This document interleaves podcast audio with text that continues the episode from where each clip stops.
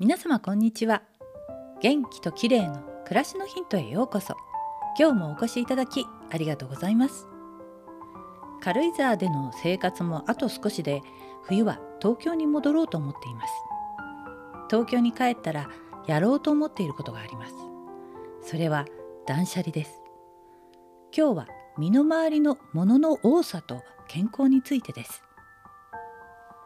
東京と軽井沢の2拠点生活になるにあたり軽井沢ではできるだけ物を増やさないで生活することを意識しました。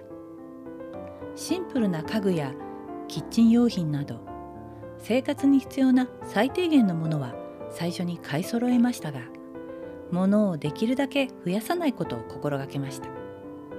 すると部屋も広く感じられ掃除もしやすく頭の中もすっきりしてとても快適に感じられました。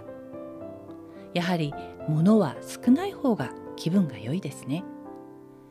東京の家もコロナで自粛中に何度か断捨離をやっているんですがまだ軽井沢に比べると物が多すぎるんです。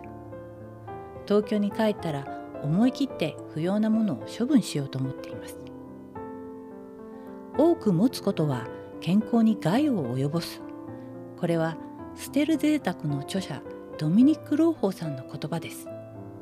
シンプルに生きるという本が話題になった方ですね。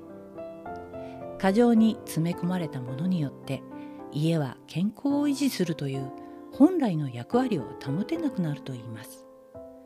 すっきりと片付けられた空間が心の安定にいかに重要かということを指摘しています。